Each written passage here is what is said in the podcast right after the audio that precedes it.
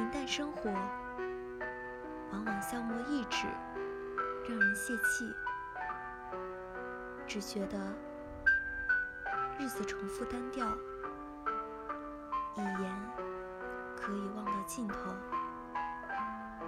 但其实，贫乏的从来不是日子，而是个人的心态。枯燥乏味的人，觉得日日苦闷，每一天都是对前一日的单调重复。肆意有趣的人，却会这样思考生活。每个日子都是内容不同的一本书，风格迥异的一幅画。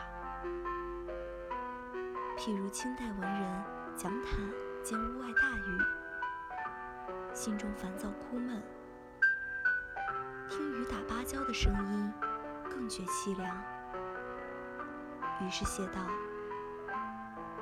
是谁多事种芭蕉？早也萧萧。”晚也萧萧。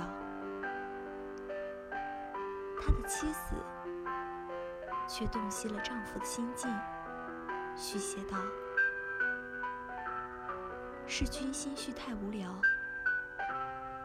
种了芭蕉，又怨芭蕉。不要责怪日子单调，也不要埋怨允州芭蕉，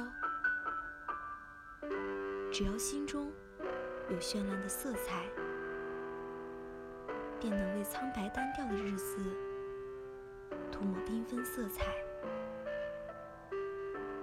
只要心中存在诗意，那么雨打芭蕉也可成天籁。